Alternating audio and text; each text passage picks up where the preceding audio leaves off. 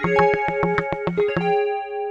Gerade das Thema Medienpluralismus und wie Medien helfen, unsere demokratische Vielfalt zu sichern. Gerade in Zeiten von äh, Desinformation und politischer Polarisierung, denke ich, ist das ein besonders wichtiges Thema und auch ein schwieriges Thema, weil natürlich die wirtschaftliche Grundlage für viele Medienhäuser erodiert durch Zuschauershifts, durch ein Shift von Geschäftsmodellen etc. Hier sicherzustellen, ähm, dass unsere Gesellschaft so aufgestellt ist, dass es gemeinsame, robuste, vertrauenswürdige Foren des Austausches gibt, liegt mir besonders am Herzen.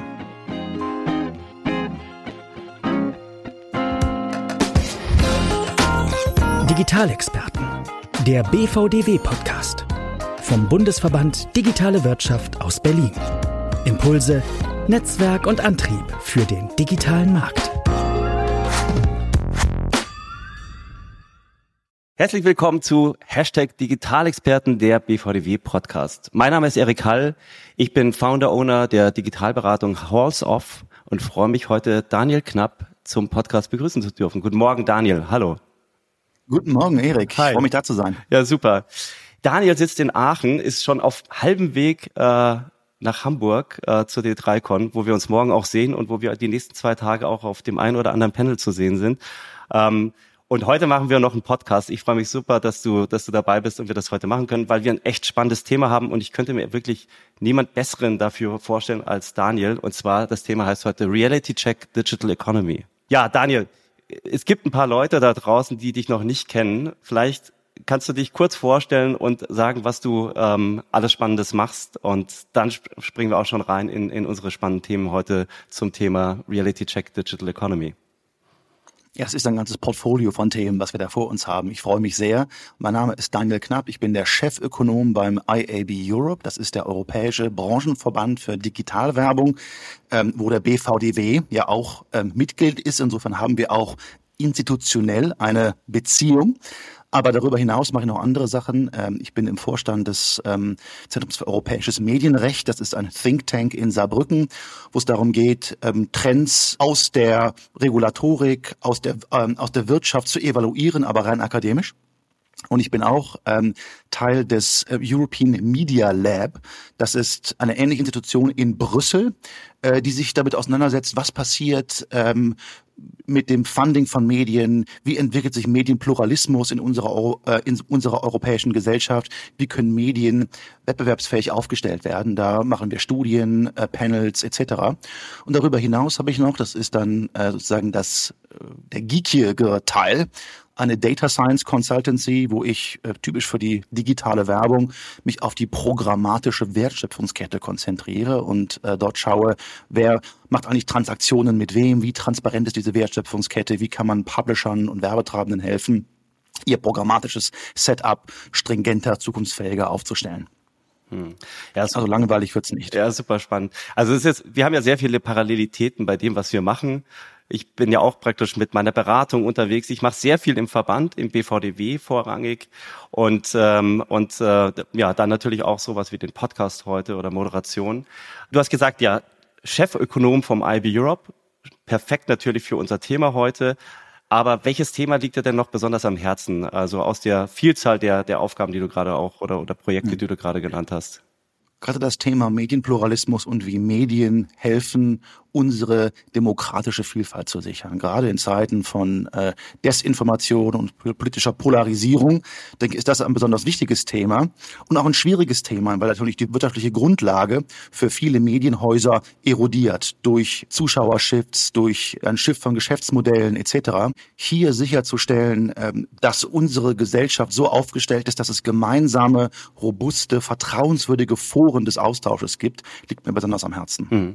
Und das, das macht macht ihr dann auch in diesem European Media Lab, oder? Das ist dann praktisch. Das machen wir in diesem genau. Media Lab, richtig, ja, wo okay. sich Policymaker, ja. wo sich Medienmacher, wo sich Akademiker gemeinsam treffen, austauschen, ähm, auch interdisziplinär aus ihren Silos, aus ihrem Operativen herauskommen. Hm. Und ähm, Gerade jetzt haben wir in der Vergangenheit Initiativen gemacht in Polen, in Ungarn, wo es da starke politische Polarisierung gibt. Wie stark greifen Regierungen in den Medienbetrieb ein und auch natürlich, wie können wir gerade an der Grenze zur Ukraine in Bezug auf Belarus etc. sicherstellen, dass ähm, in diesen konfliktträchtigen Gebieten guter Content produziert werden kann und ähm, nicht nur ähm, auf eine ideologische Schiene sozusagen die Bevölkerung aufgegleist wird. Mhm.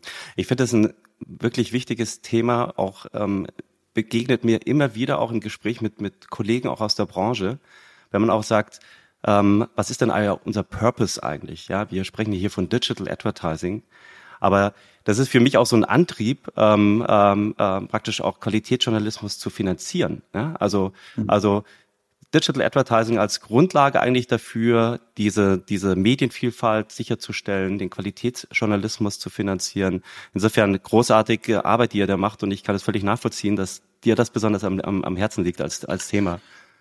Ja, und das geht manchmal verloren. Also als Chefökonom verbringe ich viel Zeit damit, durch äh, Quartalsergebnisse zu pflügen. Wenn Procter Gamble, Unilever und Co. ihre Quartalsergebnisse veröffentlichen, dann schaue ich da, was sagen die über Marketing und Werbung.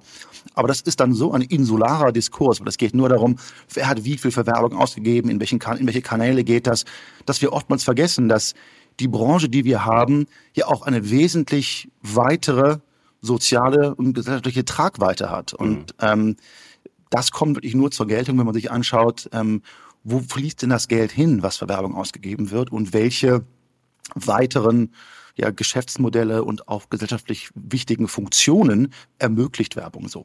Ja. Ja, wirklich wichtiges, wichtiges Thema. Äh, Daniel, auch noch ganz kurz auf deine Vita bezogen. Äh, du machst ja nicht nur viel, sondern du machst es von London aus. Ja. Ähm, da stellt sich für mich natürlich auch immer die Frage, du als, als Deutscher in London, ähm, nach drei Jahren Brexit, äh, wir hatten unglaublich Partygate, unvorstellbar, wenn man an, an, an, an unseren Politikzirkus, der auch ein Zirkus ist, aber ähm, ähm, äh, welches Ausmaß das annehmen kann, äh, ständige Premierwechsel, in, äh, Corona, wie ist praktisch ähm, die Politik damit umgegangen? Und ich, ich habe mal in London studiert vor vielen, vielen Jahren, äh, ich kann mich erinnern, wie teuer es da war oder auch immer, wenn ich beruflich dort bin. Es ist noch viel, viel teurer geworden. Das hast du das letzte Mal auch erzählt. Ähm, hält es dich noch in London ähm, äh, und bist du immer noch still amused oder sagst du, ja, irgendwann äh, werde ich dem Ganzen mal den Rücken kehren und gehe dann eben woanders hin? Oder was ist eigentlich der nächste große Digital Hub, wenn es nicht mehr London ist? Also wie die Late Queen sagte, I'm not amused. Ähm, das Leben in London ist sehr anders geworden nach dem Brexit. Ähm, wir haben gesehen, dass in unserer Branche oder auch in, anderen Branchen Personal fehlt, dass die äh, nationale Vielfalt ähm, nachgelassen hat, weil viele Leute zurückkehren mussten. Jobs können nicht besetzt werden. Die Infrastruktur knarzt und krächzt. der NHS, also äh, das Gesundheitssystem, ist ziemlich underfunded. Die Wartezeiten sind extrem. Wir haben gesehen, auch nach dem Corona-Peak, dass Krankenwagen äh, vor der Einfahrt geparkt haben äh, und äh, in langen Schlangen und Leute sozusagen im Krankenwagen versorgt werden mussten vor dem Krankenhaus. Und das waren Bilder, die eigentlich gezeigt haben, wie problematisch äh, die ja das Leben in der britischen Gesellschaft geworden ist. Und wir haben ja, es gab neulich Studien, die gezeigt haben, dass ähm, in den westlich, dass die, dass die USA und UK die einzigen westlichen Länder sind, in denen die Lebenserwartung zurückgeht. Und man merkt schon, dass die Wirtschaft in so einem Managed Decline ist, wie mir viele sagen. Äh, die gehen nicht mehr davon aus, dass äh, manchmal besser haben wird als die Eltern, sondern dass es progressiv immer ein bisschen weiter runtergeht. Ähm, Inflation absolut extrem. Die britische Gesellschaft ist ja aufgebaut auf dem Häuslebauer oder Häuslekäufer-Traum. Äh, durch Thatcher wurde das propagiert und äh, die Zinsen und die Schwierigkeiten, Hypotheken zu finden, sind nun so exorbitant, dass ja große Teile der der Mittelschicht ähm, vor dem Nichts stehen. Ähm, ich habe vor einiger Zeit gesehen, dass Stichwort neuer Digital Hub, dass Amsterdam extrem im Kommen ist. Dass äh, Amsterdam ein neuer Melting Pot von Talent, ein neuer Melting Pot gerade auch von europäischen Kulturen wird. Ähm, wir haben eine hervorragende Anbindung, wir haben die Möglichkeit, äh, äh, Business und Privatleben in Englisch abzuhalten, also keine Sprachbarrieren, die wir ja ganz ehrlich außerhalb bestimmter Bubbles in Berlin, in Deutschland immer noch haben, von Frankreich überhaupt nicht zu sprechen. Wenn man da nicht in perfektem Französisch aufscheint, ist das mit der Integration extrem schwierig. Insofern verbringe ich eigentlich mehr Zeit in Amsterdam als, äh, als in London und das ist so impromptu eigentlich mein neuer Lebensmittelpunkt geworden. Okay. Ja, spannend. Ne? Also ich meine, äh, allein die Tatsache, ähm, der Sprache zum einen und ich glaube auch, und so erlebe ich Amsterdam auch immer, eine sehr große Offenheit eben, ja, und, und, und auch ein Innovationsgeist, der einfach auch da ist. Ähm, und deswegen glaube ich, äh, könnte ich mir auch vorstellen, dass sich Amsterdam da sehr, sehr positiv entwickeln wird und, ähm, und vielleicht Paris und Berlin vielleicht sogar den Rang ablaufen wird. Oder vielleicht haben sie es schon getan. Mal schauen. Also wird spannend sein. Ja. Und äh, ja, sag Bescheid, wenn du aus London umziehst. Ähm, äh, genau. im Prinzip schon getan. Ja, die Achillesferse bei Amsterdam ist der Flughafen Schiphol, ja. wo ähm, wir auch extreme Staffing-Probleme haben. Da muss man manchmal äh, vier, fünf Stunden vor Abflug aufscheinen. Insofern hervorragend, dass äh, Eurostar und Thalys und die Deutsche Bahn an äh, Amsterdam angebunden sind. Also viel Westeuropa, viel Nordwesteuropa kann man da super gut mit dem Zug machen. Und äh, ehrlich gesagt, da ich ja viel reise, macht das auch irgendwie mehr Spaß, als ähm, ähm, Kind zu Knie irgendwo im Kurzstreckenflieger zu sitzen und versuchen, krampfhaft was auf den Laptop zu tippen. Steigen wir mal ein in das Thema unseres Podcasts, Reality Check, uh, Economic, uh, Digital Economy viel darüber gesprochen. Ähm, äh, 2022 war für uns alle ein, ein, ein wirklich schwieriges, äh, belastendes Jahr. Und jetzt sind wir schon wieder am Ende des Q1 2023 und ähm, ja, die Krisen sind immer noch da. Also die Klimakrise werden wir nicht los, die Pandemie ist in den Ausläufen. Äh, wir haben natürlich eine massive Energiekrise, mit der wir zu kämpfen haben. Der Krieg beschäftigt uns tagtäglich. Äh, vielleicht haben wir auch bald eine Finanzkrise. Ähm, äh, da werden wir später nochmal drauf eingehen. Also es fühlt sich so an, als ob sich alles gerade neu ordnet, als ob sich die Welt irgendwie auch neu ordnet, auch geopolitisch natürlich. Aber es stellt sich natürlich die Frage, was hat das auch für eine Auswirkung auf unsere Digital Economy? Und ja, ja. ich habe mal so ein paar Punkte rausgepickt, ähm, die ich mal mit dir besprechen würde. Vielleicht auch mal so zum Einstieg aus deiner Sicht. Ähm, wir sind im Multikrisenmodus. Ähm, äh, wie siehst du das als Chief Economist vom IB Europe? Wo stehen wir da gerade? Die Multikrise ist das, wirklich gute Stichwort und ich würde den Begriff leicht anders framen und mich an den äh, Wirtschaftshistoriker Adam Tooze ähm, anlehnen der übrigens auch viel auf Deutsch schreibt und dem Deutschen sehr gut mächtig ist, der von der Polikrise spricht. Der Begriff wurde von ihm wirklich popularisiert im Feuilleton, aber politisch wurde er von Jean-Claude Juncker damals etabliert und er geht zurück auf, wie kann es anders sein, einen französischen ähm, ähm, Theoretiker der Komplexität, ein Philosoph, Edgar Morin, der den zuerst in den 1990er Jahren benutzt hat. Die Polykrise, die wir haben, ist ganz anders als vorige Krisen. Schauen wir uns mal an, die, der Lehman Crash, der, der Finanzcrash 2008, 2009. Da hatten wir ein singuläres Event, was ähm, weitere Prozesse ins Rollen gebracht hat.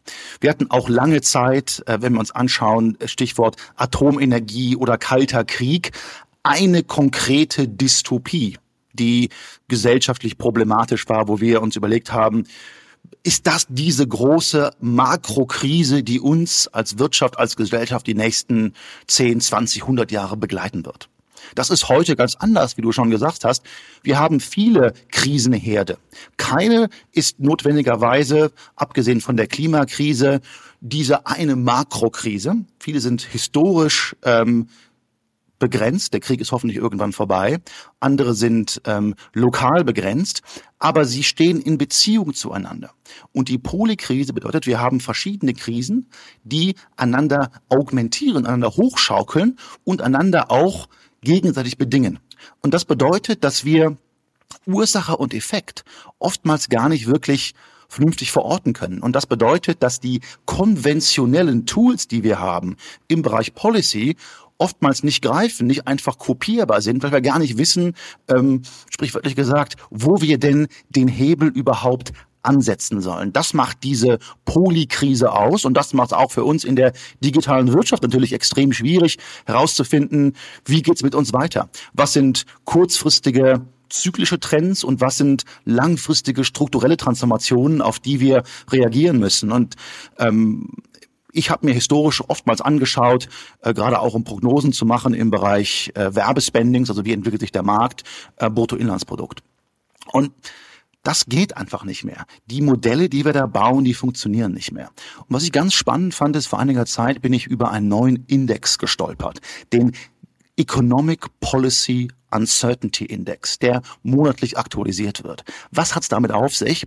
Ähm, das ist ein Projekt von ähm, Harvard, Stanford und anderen Ökonomen, die alternative Wirtschaftsindikatoren finden wollten, um die gegenwärtige politisch-ökonomische Situation zu beschreiben. Und was Sie machen ist, Sie schauen sich an, ähm, wie Regierungen oder wie auch Experten in der Presse über ein Thema reden. Äh, das nennt sich Distant Reading. Also, also Sie lesen nicht selbst den Text, sondern nehmen ähm, Machine Learning, Stichwort, da kommen wir gleich noch drauf, um Texte zu extrahieren und um ähm, Stimmungsbilder abzugreifen. Und letztendlich geht es darum herauszufinden, stimmen Experten darin überein, wo die Reise hingeht, ja oder nein.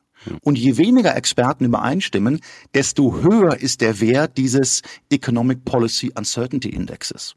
Wir hatten ihn einmal extrem hoch in der Lehman-Krise, dann noch höher, ähm, als Trump gewählt worden ist, dann nochmal noch viel höher ähm, auf dem Peak von Covid 2020, 2021. Dann ging es runter in eine Phase der relativen Ruhe und Beschaulichkeit und plötzlich schießt dieser Index wieder nach oben. Und das zeigt eben, dass wir nicht genau wissen, wie wir auf diese Polykrise reagieren sollen. Hm. Also der Uncertainty Index ähm, des Erik Hals, ähm, der schlägt auch immer mal wieder in, in, in verschiedene Richtungen aus. Ich finde das wahnsinnig interessant, wie du das gerade beschrieben hast und spiegelt, glaube ich, auch so ein bisschen den Gemütszustand ähm, unserer, unserer Industrie auch wieder gerade. Äh, wir sind einfach in einer, in einer Phase der großen Unsicherheit, der großen Umbrüche. Und das macht es aber auch so spannend. Also wie wir natürlich bei uns immer sagen, Mensch, äh, das ist jetzt hier eine Challenge, aber das ist auch eine Chance, ja, ähm, ähm, die wir da auch sehen. Aber Uncertainty Index, ähm, äh, da, damit kann ich mich gut anfreunden. Das, das betrifft uns, glaube ich, alle sehr stark gerade. Ich glaube, den ähm, wir alle. Wir haben alle unseren subjektiven ja, Index. Genau, genau, absolut. Also mir ging es zum Beispiel im Januar so. Ich weiß nicht, wie es ähm, den ZuhörerInnen geht, äh, wie es dir auch geht, Daniel. Ich habe erst im Januar das erste Mal wirklich von Generative AI beziehungsweise ChatGPT gehört. Ja, ich war auf, auf der DLD-Konferenz von Burda. Da hat Richard Socher, einer der, der angesehensten KI-Forscher, U.com-Gründer, über Generative AI gesprochen. Es gab verschiedene Panels dazu und, und ich bin da auf einmal so man denkt immer, man, man weiß schon eine ganze Menge. Ich bin in eine komplett neue AI-Welt ähm, äh, praktisch eingetaucht. Die wurde mir da erst erschlossen und daraus ergeben sich so viele neue Anwendungsfälle. Ähm, ich finde es spannend, weil zum Beispiel auch wieder neu ähm, ist ein, ein Wettkampf zwischen Google und Microsoft, wenn es um die hm. Suche geht. Es, es Bing ist auf einmal wieder ein Thema. Ja, also, ja. Ähm, aber auch aus deiner Sicht, auch wieder aus der Regulatorik her auch natürlich wieder sehr spannend. Es, es, es, es gibt, wird, wird auch den, den AI-Act geben. Ja, es ist, äh, wir, wir müssen uns mit KI jetzt, glaube ich, nochmal ganz anders beschäftigen. Aber wie siehst du denn das? Oder wann hast du das erste Mal von ChatGPT gehört? Also für mich war das äh, wirklich eine neue Welt, in die ich da eintauchen konnte. Also wenn ich das, richtig in Erinnerung habe, ist ChatGPT ja im November 2022 gelauncht und am 14. März 2023, also vor ein paar Tagen, kam ChatGPT 4. Also wir hatten im Prinzip 3,5 Monate, in denen das komplette Narrativ, was das Next Big Thing ist, sich in unserer Branche und vielleicht auch in der globalen Wirtschaft geändert hat. Ich glaube, ich habe recht früh davon gehört auf, äh, auf LinkedIn, auf Twitter, habe es aber abgetan als Spielerei, bis ich da mal wirklich reingegangen bin und erstaunt war, was das kann. Vor allem in meinem Alltag. Es konnte mir Excel-Formeln schreiben, es konnte mir Python-Skripte schreiben und verbessern. Absolut unglaublich. Einige sagen ja, uh, man muss extrem vorsichtig sein, weil diese diese Generative AI ja halluziniert, also sie weiß nicht, was richtig, was falsch ist. Sie greift sich aus äh, einem großen Portfolio von Inhalten Dinge zusammen und hat eben überhaupt nicht diesen Kompass, den ein Mensch hat, also produziert Wissen in einer ganz anderen Art und Weise. Aber in Dingen, in denen eine, in den Nuancen, in den Interpretationen nicht wirklich wichtig ist, sondern in diesen, in der Automatisierung von Tasks, wenn es darum geht, hochstrukturierte Sachen zu machen, wie Programming Languages, dann ist es absolut, absolut fantastisch. Und ähm, selbst der, ich glaube, 80-jährige äh, Freund von meinem Vater hat ihm neulich gezeigt, ähm, was man mit Chat GPT machen kann. Und das fand ich einfach erstaunlich, dass es hier nicht um Early Adopter geht, sondern dass nicht nur die Breite der Gesellschaft, sondern auch das ganze Altersspektrum irgendwo schon drin ist. Und wenn wir uns anschauen, wie schnell ChatGPT Nutzernummern generiert hat, ich glaube, keine Technologie hat so schnell geschafft, auf, äh, ähm, auf 100 Millionen Nutzer zu kommen wie ChatGPT. Also äh, wirklich unglaublich. Und das Witzige ist, es gibt ein Meme, ähm, Homer Simpson, äh, da steht, äh, geht aus einem Busch hervor, da steht auf ihm Metaverse Expert. Dann sieht man ihn mit weit aufgerissenen Augen zurückgehen in den Busch, nur die Nase kommt noch raus und dann tritt er wieder raus und sein Label heißt jetzt AI Expert. Und das ist, glaube ich, symptomatisch für unsere Branche. Wir haben ja auch Meta und andere im Prinzip krampfhaft versucht zu sehen, was kommt nach Mobile. Und irgendwie kam nichts. Wir haben immer auf dem gleichen Level weitergemacht. Ähm, iterative Änderungen gesucht und dann gesagt, so, jetzt pumpen wir 40, 50 Milliarden Dollar in ein Konzept rein, nur als äh, nur eine Firma und versuchen im Prinzip durch die Kraft des Geldes das nächste große Ding anzustoßen und plötzlich kommt das wirklich große äh, große Ding einfach von der Seite ganz plötzlich in unser Leben reingesprungen. Hm. Ja, und ich glaube, der große Unterschied ist auch, wie du es gerade sagst, ja, also wir, wir sind ja schon lange in dieser Branche unterwegs und dann hieß es immer, das nächste Jahr ist das Mobile-Jahr. Vielleicht erinnerst du dich noch. Und dann ja, äh, hier auf Mobile, jedes Jahr war das. Genau, genau. jedes Jahr war es Mobile-Jahr, genau. Nein, und das, insofern, was sind die bahnbrechenden Neuerungen? Ja, oder wir, wir reden sehr lange schon, du bist am Programmatic Advertising unterwegs, ich auch. Wir sagen dann immer, wenn wir auch nicht mehr weiter wissen, das macht der Algorithmus, das macht die KI. Das findet aber irgendwo im Hintergrund statt, ja, und und ähm, und ähm, und liefert heute schon diese Qualität im Grunde und diese diese diese bahnbrechenden Technologien, ja. ähm, äh, die wir heute auch nutzen für das, was wir das ja. was was wir im tagtäglichen Business tun. Aber ich glaube, mit Generative AI ist es jetzt praktisch so greifbar geworden für jeden Einzelnen von uns und insofern nicht nur eine bahnbrechende Innovation und Neuerung, sondern es wird einfach einen Einfluss haben auf, auf äh, das Leben aller Menschen und insofern besonders, besonders herausragend. Deswegen habe ich das auch gleich als erstes Thema genommen. Ähm, ja, lass uns aber mal, Erik, eine, ja. Ich hatte eine, eine, ähm, eine Präsentation letzte Woche in Bratislava, wo ähm, auch Vertreter vom BVDW und von anderen nationalen IABs zusammenkamen, uns darum ging, zu verorten, wie entwickelt sich unsere Branche. Und in meiner Präsentation ging es auch teilweise um Generative AI und ich habe mir einfach mal die Headlines der letzten Monate angeschaut und äh, fast täglich kommen neue Sachen. Wir sehen also ein ganz neues Start-up-Ökosystem äh, reinkommen.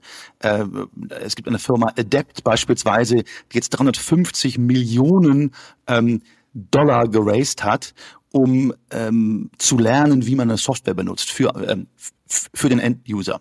Wir sehen plötzlich, dass äh, ChatGPT, was ja ein Prompt war, plötzlich plötz, äh, plötzlich auch in Google-Produkten, in Microsoft-Produkten äh, äh, reinkommt. Meta macht einen Pivot.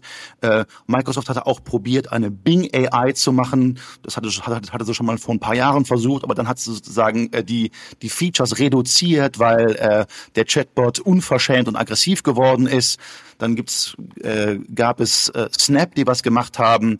Dann gab es eine spannende Headline natürlich, dass äh, plötzlich äh, Musk, wer auch sonst, äh, wieder lautstark geworden ist und gesagt hat, ähm, ChatGPT ist, äh, ist viel zu woke, ich will eine anti-woke AI bauen.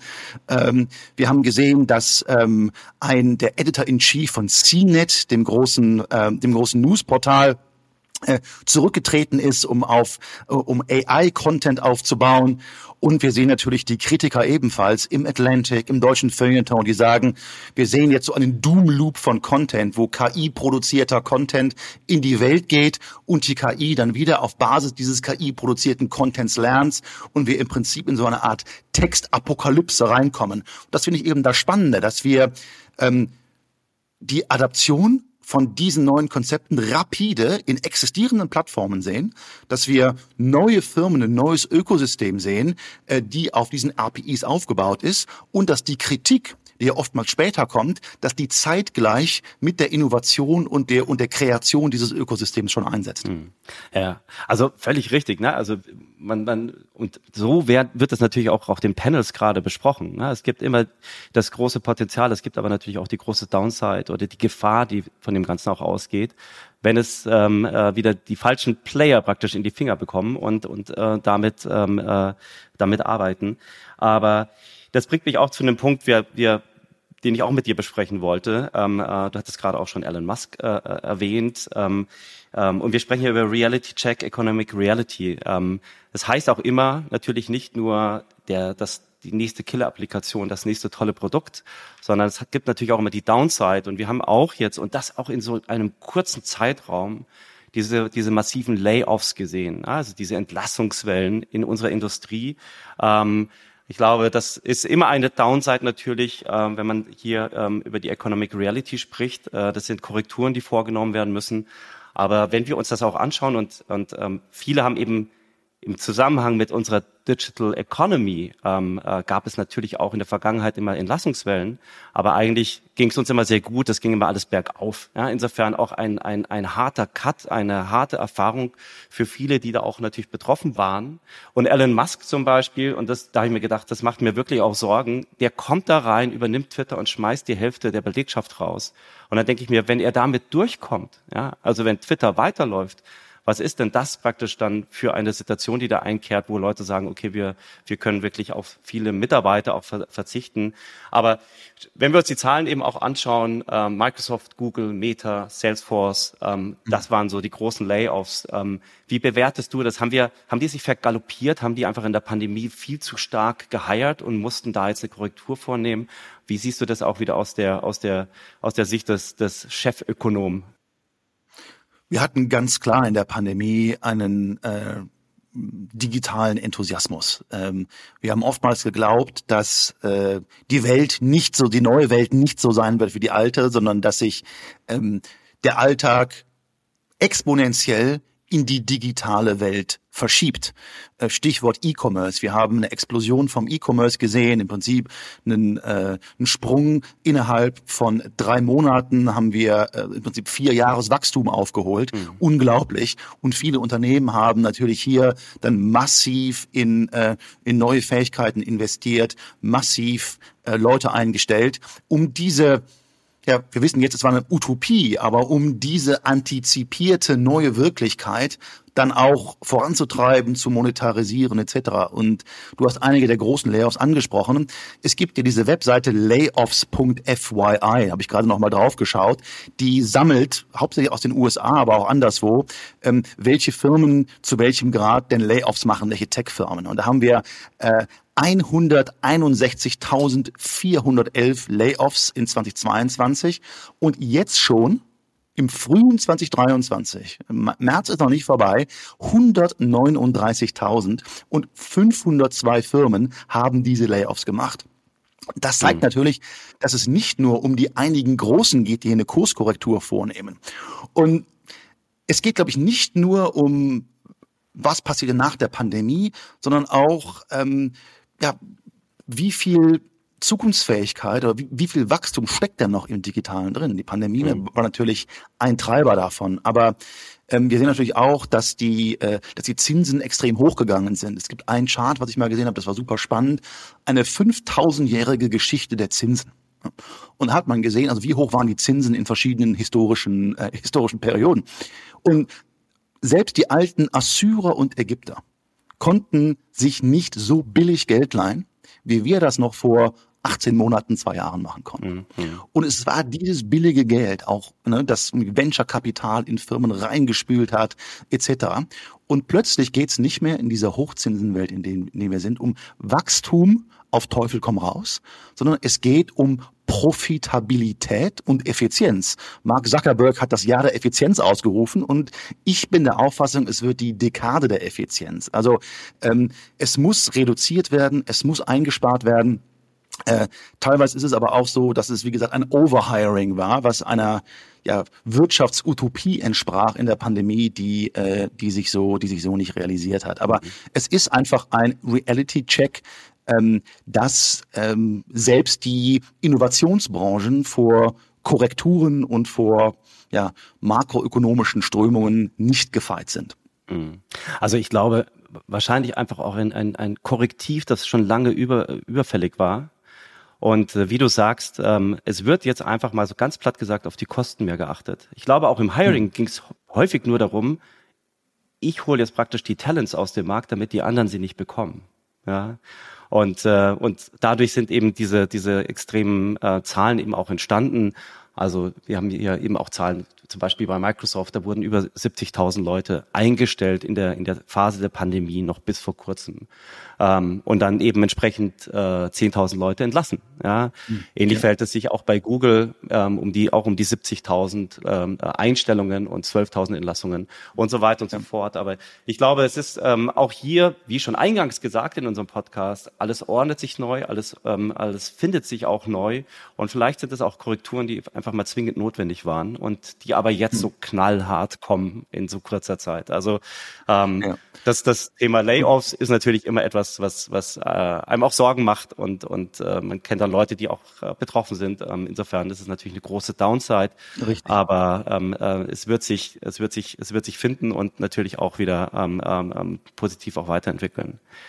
Und ich glaube, wir sollten da auch nicht zu pessimistisch sein. Genau. Ähm, man kann natürlich das Musk-Beispiel nennen und sagen, man kann Twitter auch mit massiv reduziertem Headcount laufen lassen. Aber das Stichwort ist ja auf Laufen lassen. Mhm. Es geht darum, den Betrieb eines bereits gebauten und fahrenden Schiffes aufrechtzuerhalten. Wie viele neue Innovationen kommen, durch, kommen in Twitter? Wie, wie stark sind die Backups? Ähm, ne, wie robust sind die Server? Das weiß man nicht. Und wenn mal was passiert, dann kann es natürlich sein, dass eine, eine, eine massive Outage kommt. Und dann ist es auch so, und das sehen wir auch im Werbebereich, da möchte ich noch mal ganz kurz drauf eingehen. Ähm, wir sehen zwar diese Layoffs, äh, ähm, Amazon, äh, Google, Meta, aber die Staffing-Level sind immer noch höher als vor der Pandemie. Es ist also nicht so, dass wir ähm, komplett zurückgehen in eine Welt vor 2009 sind immer noch mehr Leute in diesen Unternehmen. Aber was sich was sich auch zeigt, ist, dass wir auf eine in der digitalen Wirtschaft meiner Ansicht nach auf eine multipolarere Welt zusteuern, wo es nicht nur zwei, zweieinhalb, drei Unternehmen sind, die im Prinzip ähm, Innovationskapital und ähm, auch Werbespendings auf sich aggregieren.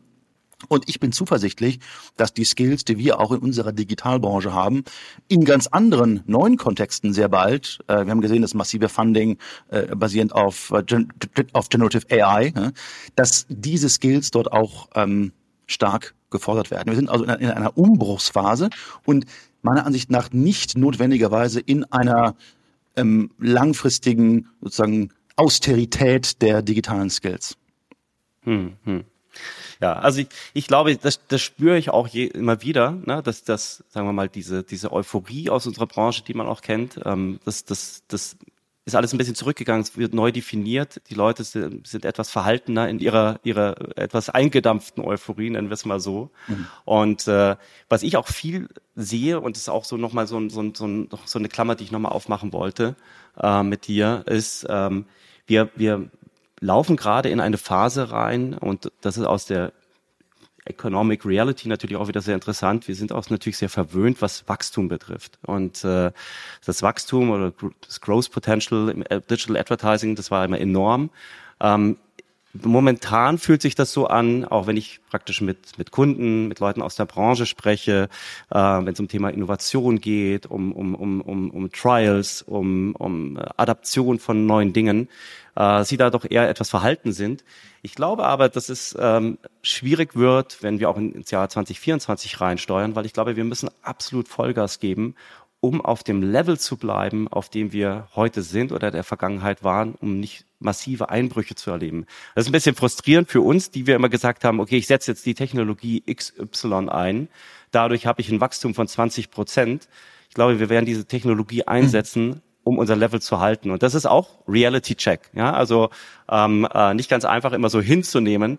Ähm, und im Best Case müssen wir wirklich jetzt Vollgas geben, um, um unser Niveau zu halten. Kannst du das auch so nachvollziehen oder bestätigen? Das ist ein spannendes Paradox, ja. Ähm, auf der einen Seite sehen wir diesen wirtschaftlichen Rückgang oder zumindest eine Entschleunigung, wenn nicht Rezession. Und vielleicht, wie du anfangs gesagt hast, auch eben eine Bankenkrise und damit eine, eine, äh, eine Finanzkrise wo man ja irgendwie einsparen möchte, ähm, ähm, Risiken reduzieren. Ähm, und irgendwann wird es wieder besser. Das sind die zyklischen Trends. Ne? Aber wir haben ja diese massiven strukturellen Veränderungen in unserer Branche. Mit dem Ende von Third-Party-Cookies, ähm, mit im Prinzip auch, ich nenne es Peak Social, also dass sozusagen soziale Netzwerke nicht, nicht mehr, also das oder Social Networking generell nicht mehr weiter weg, sondern eher eine Redistribution von Spending stattfindet. Ähm, große Fragen nach der Effizienz und Effektivität von Werbung, ja, wo wir investieren müssen in neue Technologien, in Privacy Preserving Technologies, äh, in, äh, in Clean Rooms, ähm, in neue Attribution Models etc. Und das ist nicht so einfach. Äh, das heißt, hier zu, man muss im Prinzip ähm, stark investieren in einer Zeit, in der man eigentlich den Gürtel enger schnallen möchte. Und man weiß auch nicht genau, wo die Reise hingeht. Wenn man kurz das Stichwort, da kommen wir sicher nicht, nicht gleich noch zu, aber mal kurz das Stichwort Zukunft der Adressierbarkeit in der, auf, das Stichwort Zukunft der Adressierbarkeit in der Werbung eingehen. Wo geht denn die Reise hin? First-Party-Daten, ID-Solutions, äh, Topics, Kohorten, ML, Kontext oder alles zusammen. Und ich glaube, es wird ein Orchester von allem sein. Aber singuläre Wetten zu treffen oder auch zu wissen, was sich durchsetzt, ist im Moment extrem schwierig. Und das Ganze wird natürlich noch verstärkt dadurch, wie du richtig sagst, dass wir als Branche nicht mehr automatisch so schnell wachsen können, weil wir aus dem Teenageralter raus sind. In Europa war 2022 der digitale Anteil an Gesamtwerbeausgaben bei 61,3 Prozent. Also mhm. fast zwei Drittel aller Werbeausgaben nun digital. Und ich habe mal kalkuliert, es gab so eine äh, lange Periode der Outperformance, wo die digitale Werbung im Schnitt 10, 15 Prozent schneller gewachsen ist als andere Medien. In meinen Prognosen jetzt sind wir 20, 23 und 24 nur vielleicht ähm, ja, beim Faktor, also zwei, maximal drei Prozentpunkte schneller. Mhm. Und ich sehe schon, dass das eine ja, also eine Saturierung des Marktes gibt und wir uns mit langsamerem Wachstum auch zufrieden geben müssen und darauf einstellen. Ich glaube, die Chance, äh, dieses Wachstum zu beschleunigen, liegt nicht daran, liegt nicht allein im Digital Advertising, sondern darin, dass wir die Themen Martech, digitale Transformation und auch digitale Werbung zusammenführen, weil das immer noch Silos sind mit verschiedenen Budgets, Verantwortlichkeiten, Data Flows etc.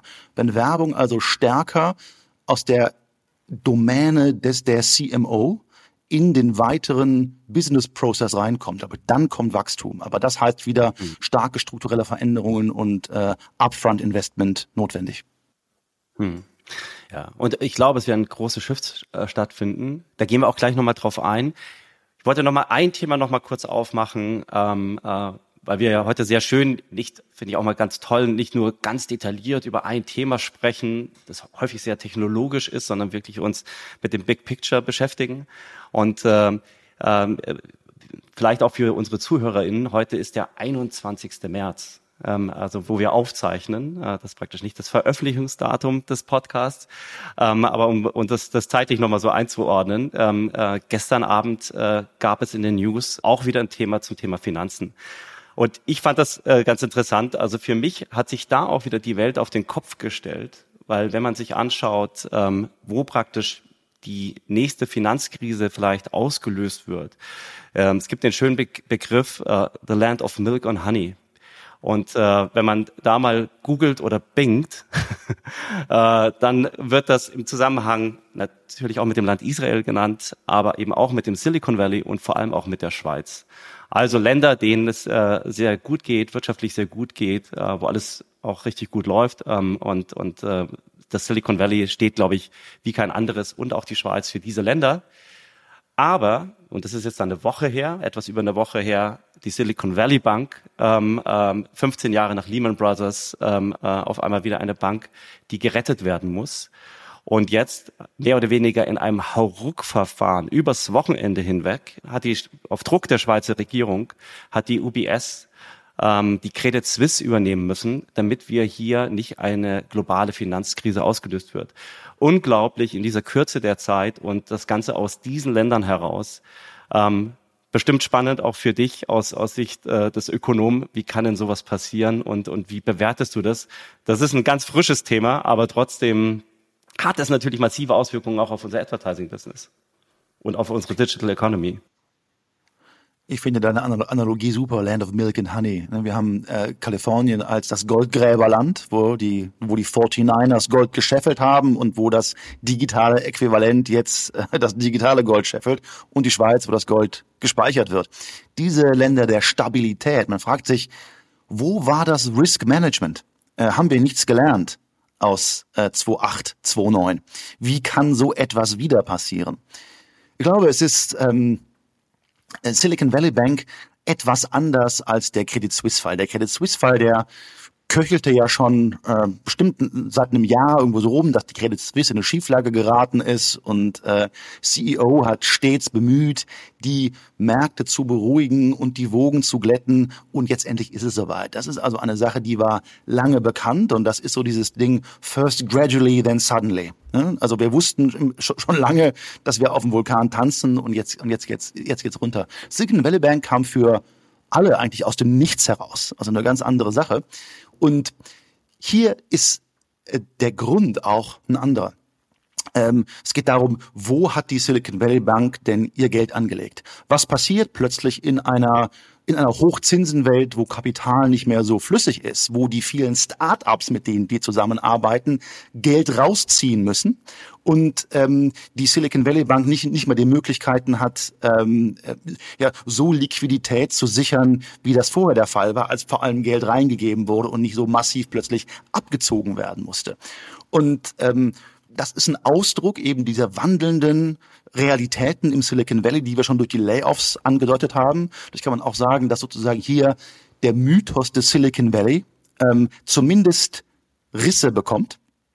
Ähm, aber eben auch, ähm, es ist eine Prognose darauf, dass sich der Tech-Sektor wärmer anziehen muss und äh, ja in der in der Realwirtschaft angekommen ist, nicht mehr nicht mehr auf den Wolken fliegen kann. Ich tue mich ein bisschen schwer, die beiden Fälle der der Silicon Valley Bank und der Credit Suisse unter einen Hut zu tun und zu sagen, sind das ist das beides ein Ausdruck einer einer einer, einer Bankenkrise oder gibt es da nicht verschiedene Kausalitäten? Aber es kann natürlich sein, dass ähm, ja, dass, äh, dass weitere Banken, dass weitere Banken folgen werden und dass wir so einen Juggernaut-Effekt haben. Ich denke, ist jetzt noch zu früh zu sagen, aber wird zumindest eine, ja, eine weitere Krise, die wir in unsere, zu unserer Polykrisenliste hinzufügen konnten. Mhm.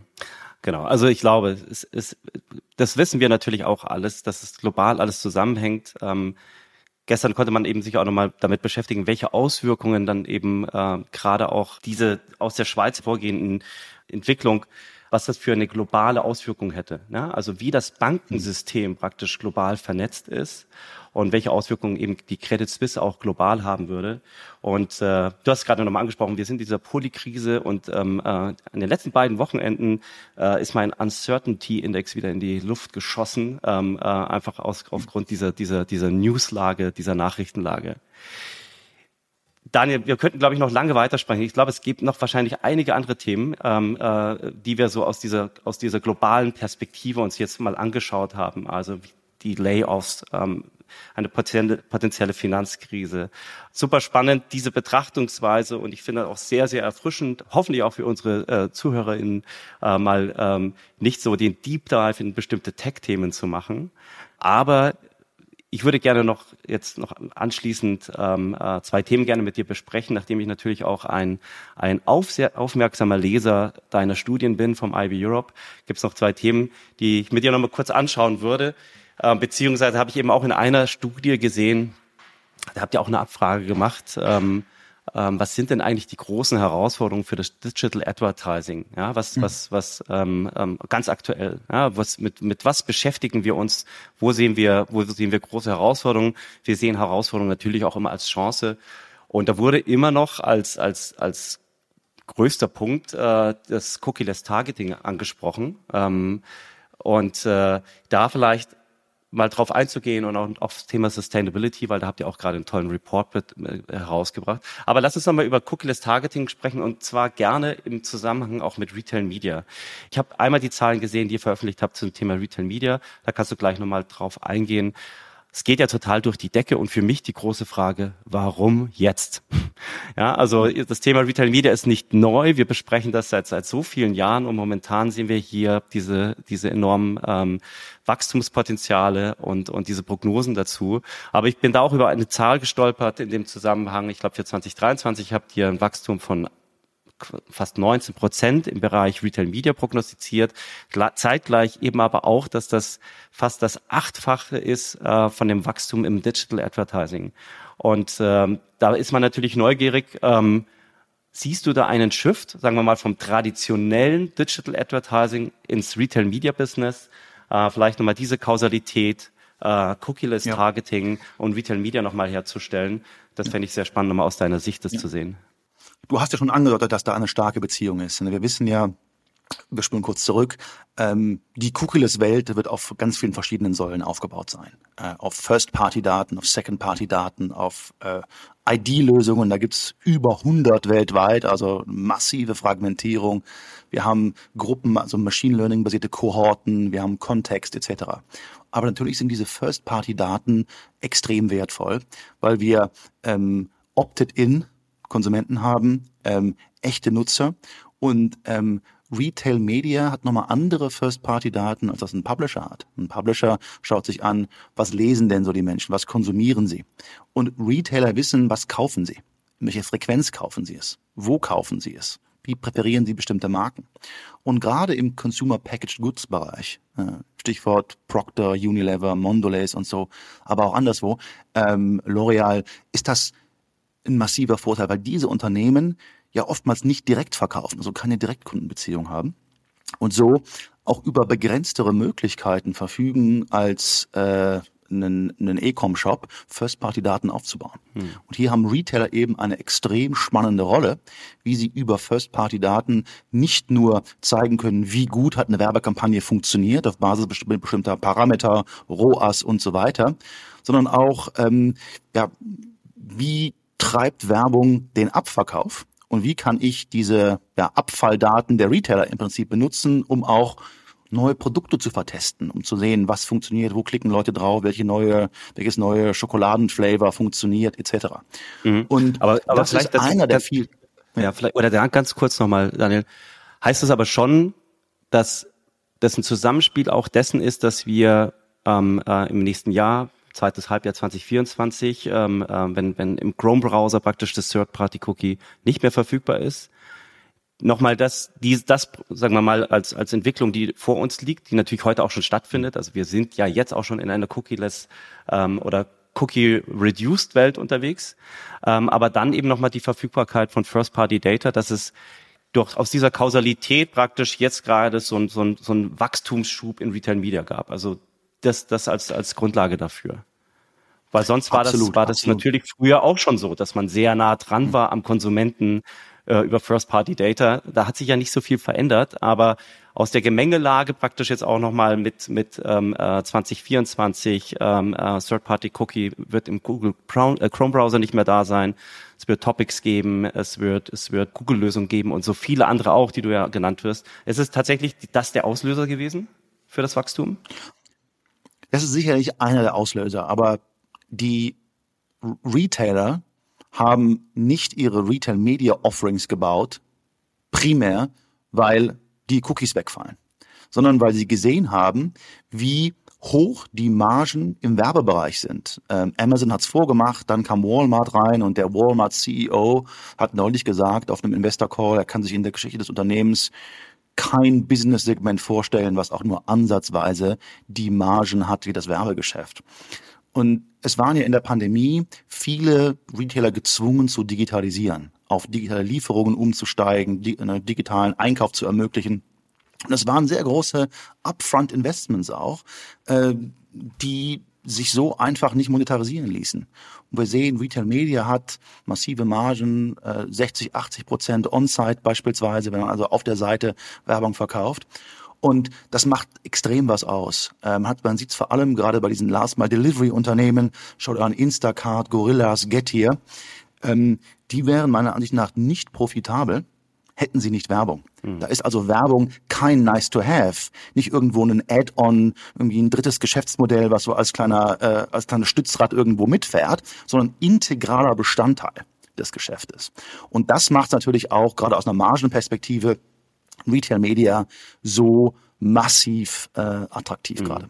Und das gab es ja in der Vergangenheit auch schon, dass aus dem Commerce-Bereich, ja, wo das Geld verdient wird, die Werbeindustrie massiv praktisch auch nochmal neu ausgerichtet wird. Ja, also das, das im TV-Bereich ähm, äh, gab es das, äh, liegt lange zurück. Aber das Thema Soap mhm. Opera, wir hatten da auch im Vorgespräch schon mal drüber gesprochen, ist, ist ja auch wieder interessant, so eine Parallele herzustellen zwischen unserem heutigen Digital Advertising und Retail Media und das, was da in der Vergangenheit stattgefunden hat. Auf jeden Fall. Und du sagst es, also es gab ja diese symbiotische Entwicklung zwischen den Massenmarken, hm, Shampoo, äh, äh, Seife und Co. Ähm, und den Massenmedien. Äh, die Massenmedien sind durch das Geld der Massenartikler groß geworden und die Massenartikler konnten durch die Massenmedien ihre Reichweite haben. Und das Spannende ist, da gibt es vielleicht eine Analogie, wenn man sich jetzt anschauen in den Unternehmensreports von Procter Gamble, im letzten steht drin, dass 11 Prozent der Gesamtmarketingaufwendungen des Unternehmens, der größten Werbetreibenden weltweit, 11 Prozent auf Retail Media Search gehen. Das ist natürlich die Frage, im Kontext von First-Party-Daten, im Kontext von Direktverkauf, wo Medien und Kommerz immer mehr miteinander verschmelzen. Ist das die neue Symbiose? Ist das das ja, 2020er Äquivalent der 60er Jahre? Time will tell, denn natürlich müssen in diesem Markt auch viele Dinge passieren. Standards, Messbarkeit, Fragmentierung und Co. Aber es ist eine der ja, wenigen herausragenden Wachstumsstories im Bereich Digital Advertising gerade. Hm, ja, spannend. Als letztes Thema noch, auch weil ihr da eine tolle Studie rausgebracht habt, den State of Readiness Report, Sustainability in Digital Advertising, also ihr als IB Europe, ähm, vielleicht darauf nochmal einzugehen. Ähm, wir haben gesagt, wir, wir waren immer wieder bei der Polykrise. Äh, du hast gesagt, äh, die Klimakrise ist eine Krise, die wir ähm, äh, nicht mehr loswerden oder die einfach da ist aber die wir natürlich auch versuchen müssen, als ähm, haben wir auch eine Verantwortung als Industrie natürlich auch darauf zu reagieren oder da auch unseren Beitrag zu leisten.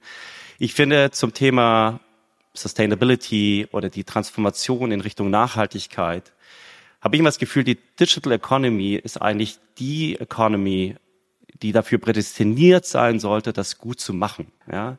Also, es ist einfach so, dass wir dass wir eine hohe Umsetzungsgeschwindigkeit haben. Wir sind innovationsgetrieben. Wir können mit Daten und Analytics sehr gut umgehen. Also viele Dinge, die eigentlich eine Voraussetzung sind, um gerade in diesem, in dieser, in dieser Transformation Richtung Nachhaltigkeit äh, gut zu performen. Also auch da. Also wir kommen aus der Performance heraus, aber wir müssen auch da jetzt performen, weil es ist jetzt einfach nicht nur das nächste Advertising-Produkt, sondern es geht um viel, viel mehr. Gleichzeitig und das ist auch wieder interessant. Wir haben vorhin über das Milk, äh, Land of Milk and Honey gesprochen im Zusammenhang mit Silicon Valley. Und wenn du Leute fragst, warum ist dann eigentlich da so viel passiert, was so erfolgreich war? Viele sagen dann auch, die Fehlerkultur war eigentlich eine Grundvoraussetzung für diese Umsetzungsgeschwindigkeit, äh, als eine Grundvoraussetzung, dass Innovationen entstehen können. Aber mhm. in der digitalen Transformation wurde, wurden Fehler vielleicht verziehen. In der nachhaltigen Transformation auf keinen Fall. Ja. Alle Leute haben große Sorge, sind sehr, sehr angreifbar. Das Thema Greenwashing steht immer im Raum. Und, ähm, und wenn wir große Companies, große Mediaagenturen, globale Mediaagenturen, Advertiser, das geht ja nur über die gesamte Wertschöpfungskette, wenn wir die jetzt transformieren in Richtung Nachhaltigkeit, dann brauchen wir eigentlich auch wieder eine Fehlerkultur und äh, auch eine Kultur in der Industrie, ähm, äh, Verständnis dafür zu entwickeln, dass, dass äh, das eine oder das andere nicht so richtig geht. Und äh, ähm, ja, vielleicht kannst du auch nochmal aus deiner Sicht das schildern, die Chance der Sustainability für Advertising, auch in Bezug eben auch nochmal auf eure Studie, die, die äh, hochgradig spannend ist und die ich jedem nur empfehlen kann, die zu lesen.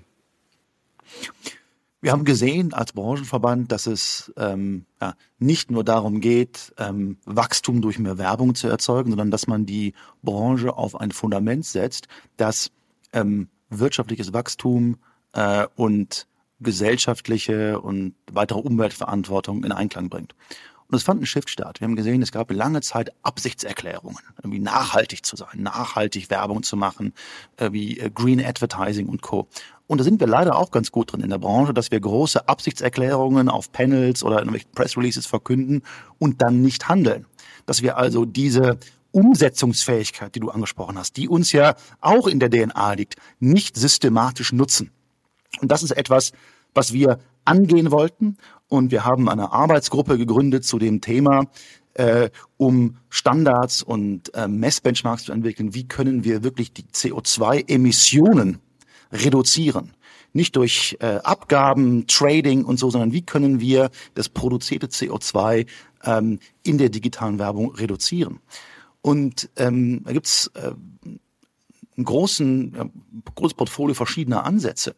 Und das Spannende ist, dass ähm, hier die ökonomischen und die ja, weiteren Klima-Incentives interessanterweise zusammengehen. Man hat ja oftmals das Gefühl, dass äh, Wirtschaftswachstum und äh, Klimaschutz diametral gegen, gegeneinander stehen. Das ist eigentlich nicht der Fall. Wir haben ja gesehen, dass wir gerade im Bereich programmatische Werbung eine hochkomplexe Wertschöpfungskette haben mit zig Intermediären und bevor dann die, äh, äh, bevor dann die Werbeimpression bei bei der äh, Endkonsumenten, beim Endkonsumenten angekommen ist, geht's durch äh, Dutzende oder Hunderte verschiedene Instanzen. Ist das alles wirklich nötig?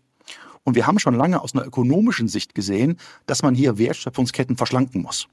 Und wir sehen nun eine massive Beschleunigung dieser Verschlankung, auch eben durch, durch die Erkenntnis, dass hier ja immer CO2 produziert wird, wenn so eine Impression nochmal durchgereicht, durchgerechnet wird.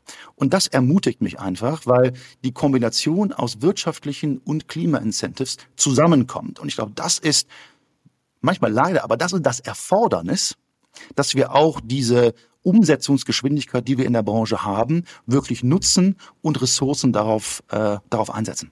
Hm. Ja, also ich glaube auch, also uns ist auch eins klar, wir können da unseren, unseren maximalen Beitrag leisten. Ich glaube, wir, wir sind ähm, gut vorbereitet darauf und können, können, äh, können, denke ich, eben nicht nur äh, kompensieren. Das ist natürlich auch nochmal ein großer Trend gewesen im, im ganzen Kontext von, von Nachhaltigkeit, dass ich sage, wie viel CO2-Emission bedeutet meine Kampagne über eine, Emiss, äh, über eine Kompensation, also sprich Aufforstung des Regenwaldes oder dergleichen, also solche Projekte. Das ist natürlich auch eine total gute Art und Weise, ähm, äh, da auch vorzugehen. Aber ich glaube, wir haben so viel Potenzial in der Reduktion, wenn wir unser, unsere ja. Tech-Stacks uns anschauen. Und, und ja. die Lösungen sind da. Also wir müssen es wir müssen es ja. in Anführungsstrichen nur umsetzen. Ähm, aber da gebe ich dir recht, das ist, das ist etwas, wo eben auch ein starkes Zusammenspiel eben der einzelnen Industriepartner über diese gesamte Wertschöpfungskette hinweg praktisch auch stattfinden muss. Und wir haben hier auch eine Vorbildfunktion als Branche. Wir sind ja ähm, eine hochtechnisierte Branche aber eine der technisierten Branchen, die sehr nahe an der Endnutzerin, am Endnutzer dran ist. Ähm, die Menschen sehen Werbung. Äh, andere Branchen, wo auch mit großen Datenmengen hantiert wird, im Versicherungswesen und so, im, im, äh, im Gesundheitswesen, ist das nicht der Fall. Da merkt man nur irgendwo implizit, dass Berechnungen durchgeführt werden. Und weil wir so eine exponierte Stellung haben, wenn wir zeigen, ähm, wir reduzieren den CO2-Ausstoß. Ähm, Werbung ist nachhaltig. Vielleicht auch mit einem kleinen, äh, äh, mit einem kleinen Logo auf unserer Bannerwerbung und so weiter. Dann haben wir auch eine viel stärkere Außenwirkung und dann zeigen wir sowohl in der Gesellschaft als auch anderen Branchen, es ist möglich, was zu tun. Die Wirtschaft redet nicht nur, sie tut auch tatsächlich etwas, ohne dass die Politik hier ähm, die Leitlinien setzt und die sozusagen Branche mitschleppt, sondern dass man aus sich selbst heraus etwas tut. Und ich hoffe, dass wir hier eine Vorbildfunktion einnehmen können und ja Motor werden, auch für andere Branchen äh, gleichzuziehen. Hm. Mir fällt gerade noch eine Analogie auch wieder ein. Und das schließt ein bisschen den Kreis zu unserer anfänglichen Diskussion über das Thema UK und London. Ich habe, es gibt sehr viele Leute, die sehr, sehr pessimistisch sind, wenn es um das ganze Thema kriegen wir, äh, erzielen wir, erreichen wir unsere Ziele, also 1,5 Prozent Ziel. Ähm, ähm, das ist das überhaupt noch möglich? Ist das alles realistisch? Und ich habe ein sehr gutes Buch von der Ulrike Herrmann gelesen. Das heißt das Ende des Kapitalismus. Und da wird der Zusammenhang nochmal hergestellt zwischen können wir das Problem ähm, in den Griff bekommen, unserer Klimakrise? Und wie passt das denn zusammen mit unserem auf Wachstum ausgelegter Economy? und auch natürlich unsere auf Wachstum ausgelegte Digital Economy. Und äh, sie hatte da ein Modell äh, nochmal genannt, ähm, ähm, äh, herangezogen, und zwar aus der Zeit des Krieges in, der, in, in England, als Winston Churchill festgestellt hat, äh, es gibt da keine Chance, in diesen Krieg einzutreten, ähm, äh, weil das Land einfach noch nicht darauf vorbereitet war. Und er hat dann eine Kriegswirtschaft praktisch propagiert, die hieß, wir reduzieren alles auf das eine Ziel, und zwar, dass England in diesem Krieg äh, praktisch auch sein, sein, sein Beitrag leisten kann, dass sie da auch ähm, in Anführungsstrichen überlebensfähig sind. Und das äh, stellt sie als Modell dar, um in Zeiten unseres Kapitalismus ähm, äh, und stark eben auf das Thema Reduktion auch und nicht immer nur auf Wachstum als Lösung für das übergeordnete, und da sind wir wieder beim Big Picture, Problem unserer hm. Klimakrise. Mhm. Da waren die Engländer damals äh, sehr, sehr gut und haben sehr schnell reagiert. Wunderbar. Ich bin gespannt, wie Churchill auf die Klimakrise reagiert. Ja, genau. Das würde ich gerne, das äh, würde ich gerne, gerne äh, teleportieren in unsere heutige Zeit. Vielleicht hätte ja. der da ja äh, einen Vorschlag. Ja. Muss aber erstmal, glaube ich, aufhören, Zigarren zu rauchen. Genau. Äh, die produzieren auch viel Rauch. Ja. Aber Boris Johnson hat sich sehr stark immer an Churchill ja orientiert, hat ein tolles Buch über ihn geschrieben. vielleicht.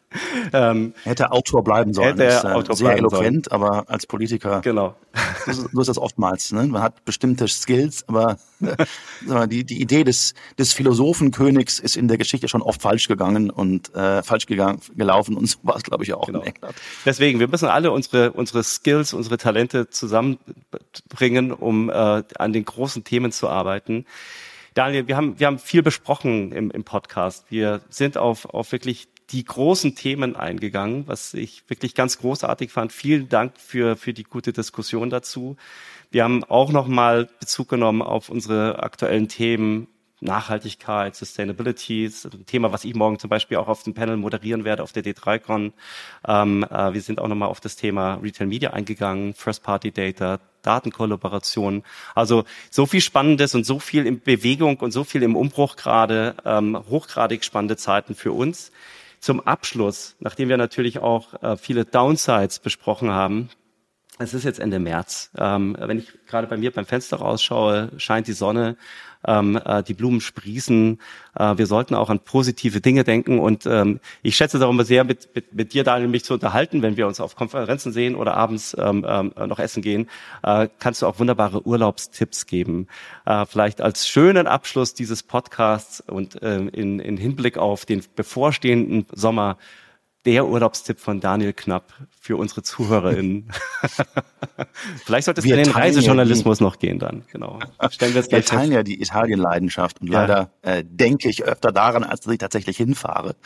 Ähm, es gibt, glaube ich, zu, was zu jeder Jahreszeit wunderschönes ist Sizilien. Es ist ein Kontinent in einer Insel mit ganz vielen verschiedenen Klimazonen. Wenn du im August hinfährst, hast du 30 Grad. Wenn du aber in die Nebrodi-Berge reinfährst, 13 Grad. Also ich würde sagen, für Ostern ein Roadtrip durch Sizilien, äh, die Mandelblüte, die Blutorangenernte, äh, Cannoli. Was könnte besser sein?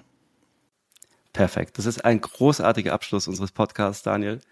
Ich freue mich sehr, dich morgen in Hamburg zu sehen auf der D3Con. Ähm, du hast es nicht so weit von Aachen aus. Vielen, vielen Dank für die tolle Diskussion und für die, für die vielen Ideen, die wir auch mit reingebracht haben.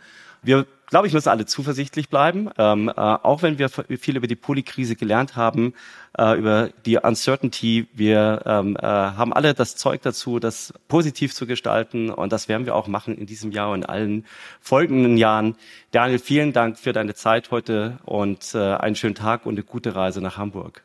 Lieben Dank, Erik. Großer Spaß. Das war Digitalexperten, der BVDW-Podcast vom Bundesverband Digitale Wirtschaft.